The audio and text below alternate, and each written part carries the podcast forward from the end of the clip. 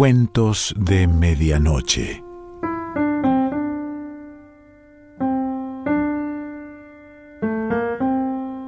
El cuento de hoy se titula El Tesoro y pertenece a José María Ella de Queiros.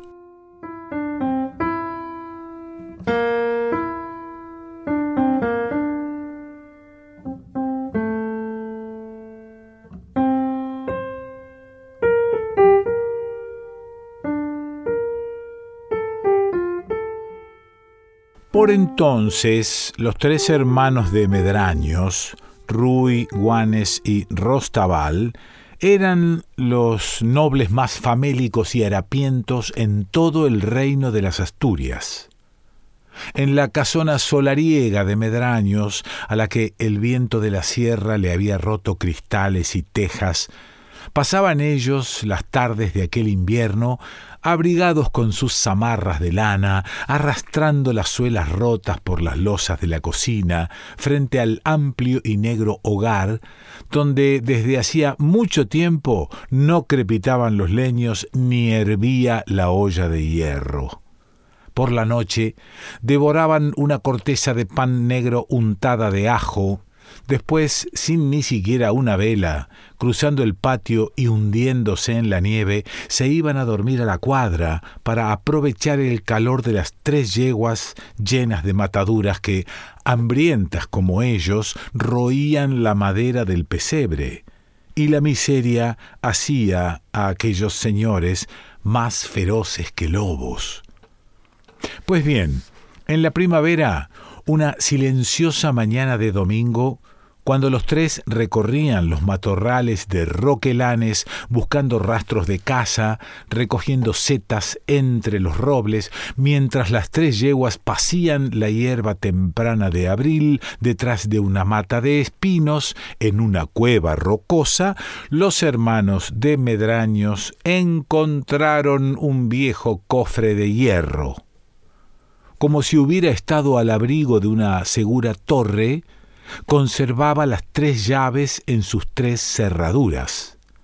Sobre la tapa, apenas descifrable entre la herradura, había escrito un dístico en caracteres árabes y el interior estaba lleno hasta los bordes de doblones de oro. Con el esplendor estupefacto de la emoción, los tres señores se quedaron más pálidos que una vela.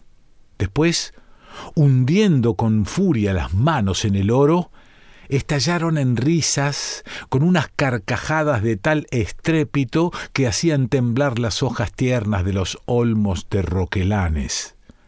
Y retrocedieron de nuevo entre miradas bruscas, con los ojos en llamas, con tan áspera desconfianza que Guanes y Rostabal echaron mano a los mangos de los grandes cuchillos que llevaban en el cinto.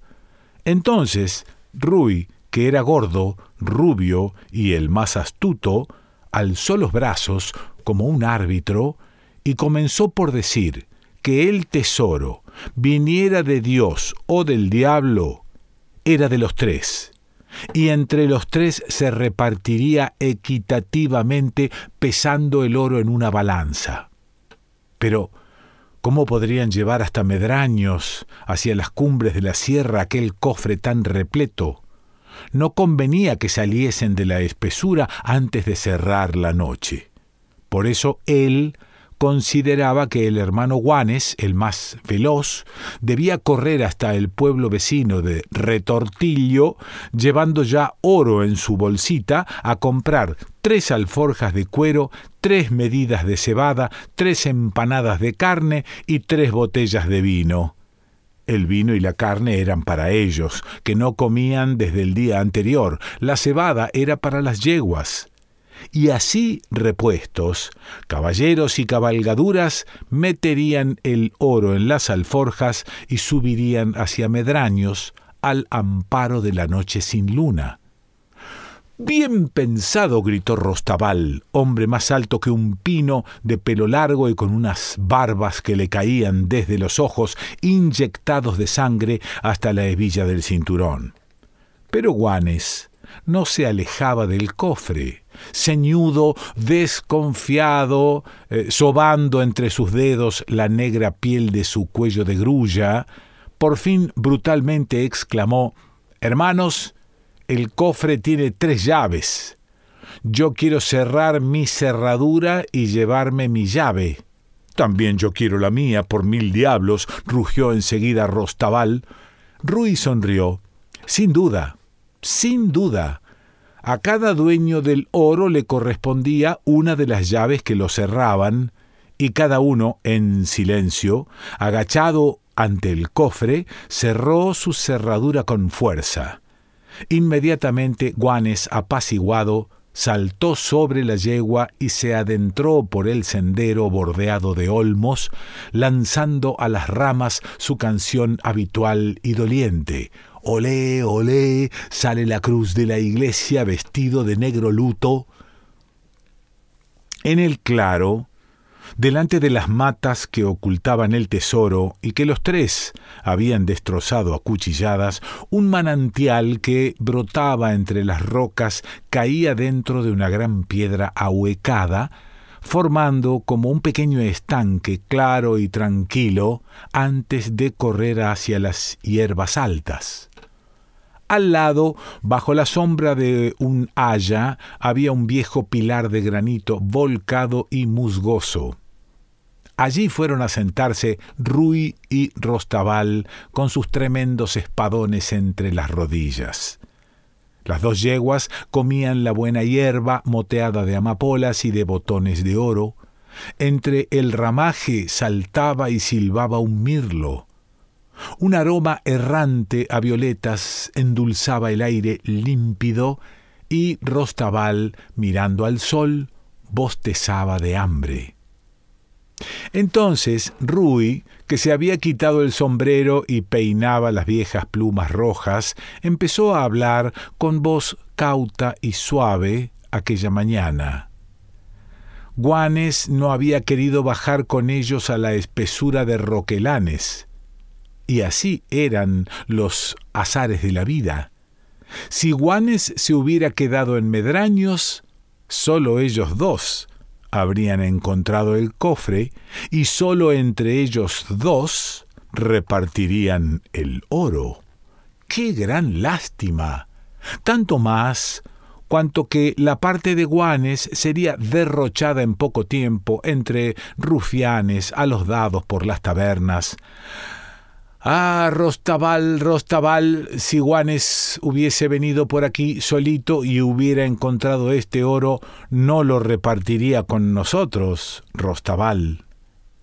El otro rezongó sordamente, con furor, dando un tirón a las barbas negras. No, por mil diablos. Guanes es codicioso Recordarás que hace un año, cuando le ganó cien ducados al espadero de Fresno, no quiso prestarme tres para que me pudiera comprar un jubón nuevo. ¿Lo ves? gritó Rui resplandeciente. Ambos se habían levantado del pilar de granito como al impulso de la misma idea deslumbradora y con sus violentas zancadas hacían silbar las altas hierbas. ¿Y para qué? prosiguió Rui. ¿Para qué le va a servir todo el oro que nos quita? ¿Tú no oyes de noche cómo tose? Alrededor del jergón en que duerme todo el suelo está negro de la sangre que escupe.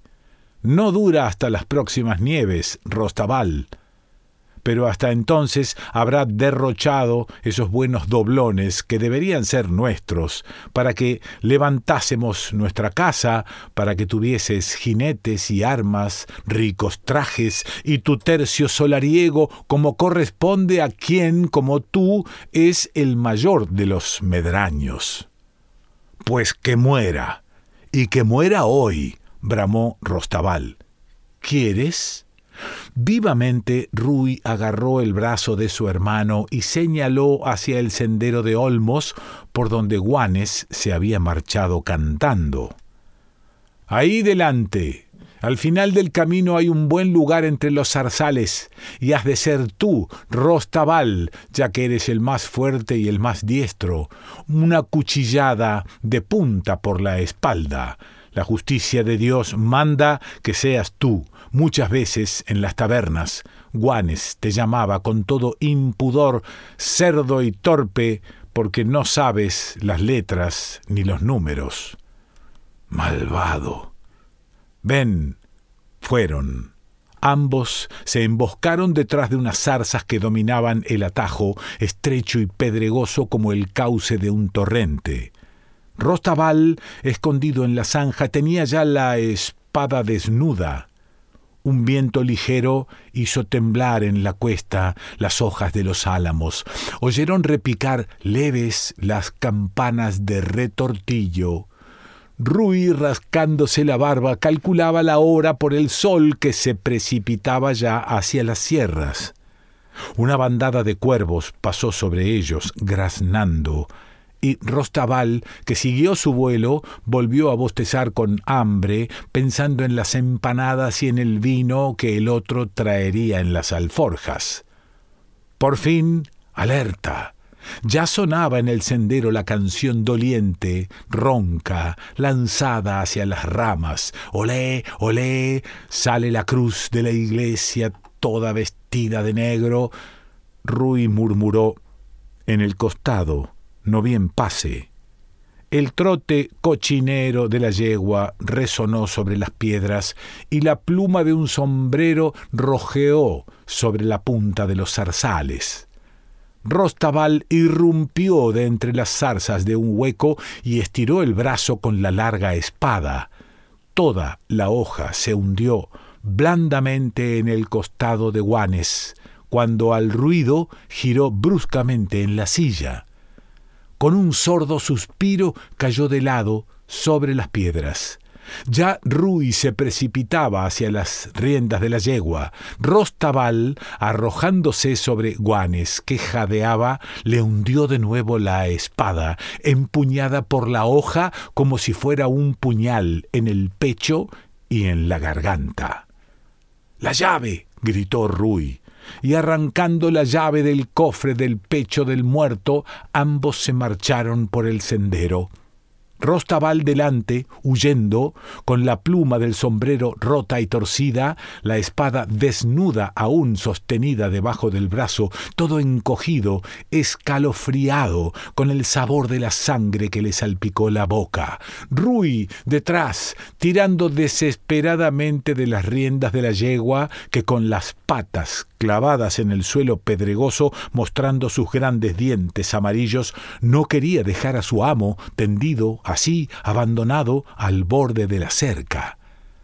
Tuvo que aguijonearla en las ancas, cubiertas de mataduras con la punta de la espada, y así corriendo tras ella con el arma en alto, como si persiguiera a un moro, desembocó en el claro donde el sol no doraba ya las hojas.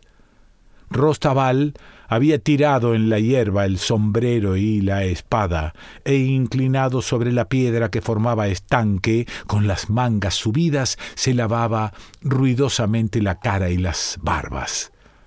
La yegua tranquila volvió a pacer, cargada con las nuevas alforjas que Guanes había comprado en retortillo. De la más amplia, abarrotada, asomaban los golletes de dos botellas. Entonces Rui sacó lentamente del cinturón su ancho cuchillo.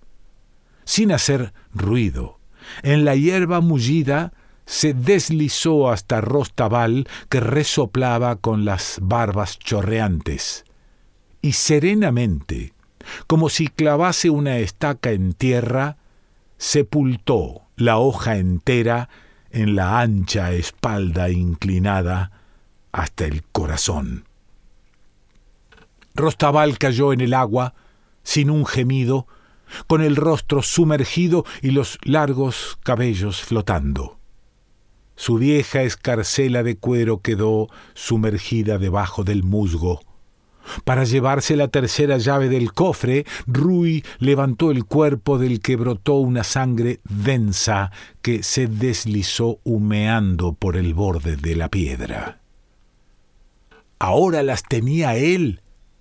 Eran sólo suyas. Las tres llaves del cofre. Y Rui, estirando los brazos, respiró con placer. Tan pronto como se echara la noche, con el oro ya en las alforjas, conduciendo las tres yeguas por los senderos de la sierra, subiría hasta Medraños y enterraría en la bodega su tesoro. Y cuando allí en la fuente y junto a los zarzales, bajo las nieves de diciembre, no hubiera más que algunos huesos descarnados, él sería el magnífico señor de Medraños. En la capilla nueva del solar, reedificado, mandaría decir buenas misas por las almas de sus dos hermanos muertos. Como deben morir los de Medraños peleando contra el turco. Abrió las tres cerraduras y agarró un puñado de doblones que hizo tintinear sobre las piedras. ¡Qué oro tan puro, de tan finos quilates! Y era su oro Después fue a examinar la capacidad de las alforjas. Las dos botellas de vino y un gordo capón asado le recordaron que tenía un hambre enorme. Desde la víspera solo había engullido un trocito de pescado seco y hacía tanto tiempo que no probaba el capón. Con qué deleite se sentó en la hierba, con las piernas abiertas y entre ellas el ave dorada, tan olorosa, y el vino color ámbar. Guanes había sido un buen mayordomo, ahí estaban las aceitunas. Pero ¿por qué para tres comensales había traído dos botellas solamente? Arrancó un ala del capón, devoraba a grandes dentelladas. Caía la tarde suave y pensativa, con nubecillas sonrosadas. A lo lejos, en el sendero, graznaba una bandada de cuervos. Las yeguas, hartas, dormitaban con los belfos colgantes, y la fuente cantaba, lavando al muerto. Rui levantó la botella y la miró a contraluz con aquel color añejo y caliente, no podía haber costado menos de tres maravedíes. Y acercando el cuello a su boca, bebió a sorbos lentos que bajaban marcando ondulaciones en su velludo pescuezo. Oh, vino bendito que calentaba rápidamente la sangre, tiró la botella vacía y destapó la otra, pero como era cauto, no bebió porque llevar el tesoro hasta la sierra requería firmeza y acierto. Tumbado sobre el codo, descansando, pensaba en Medraños, con un tejado nuevo, en las llamas altas del hogar en noches de nieves y en su lecho con brocados donde tendría siempre mujeres.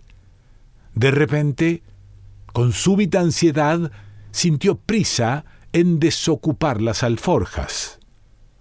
La sombra se espesaba ya entre los troncos.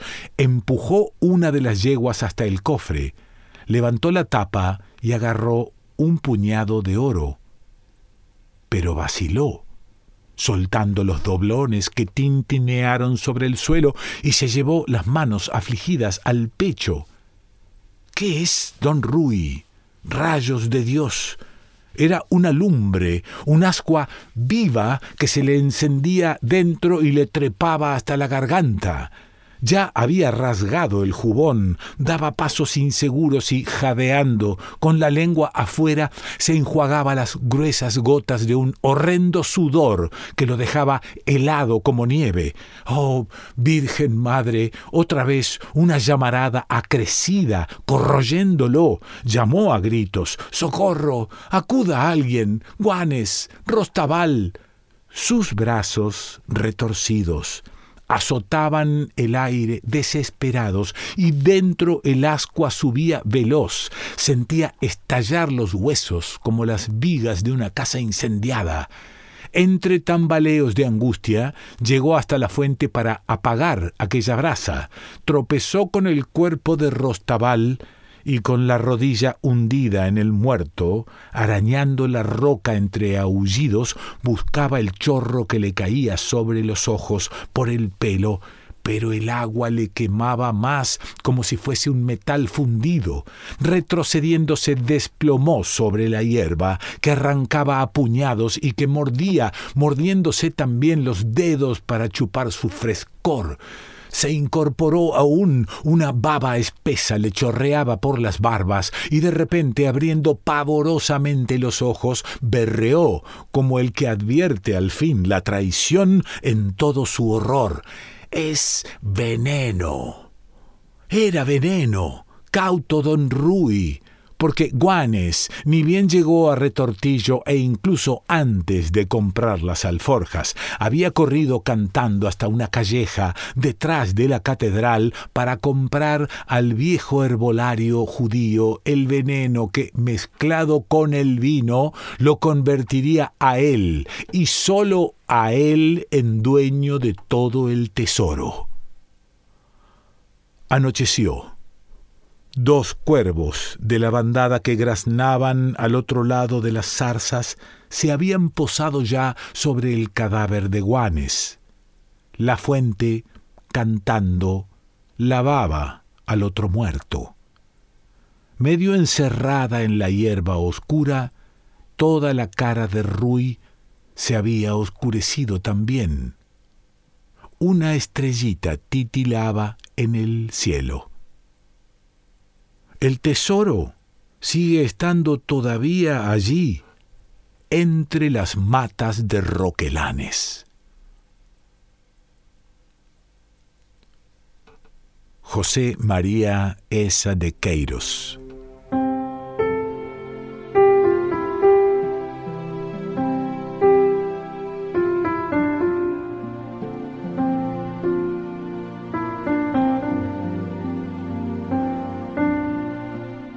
De Medianoche.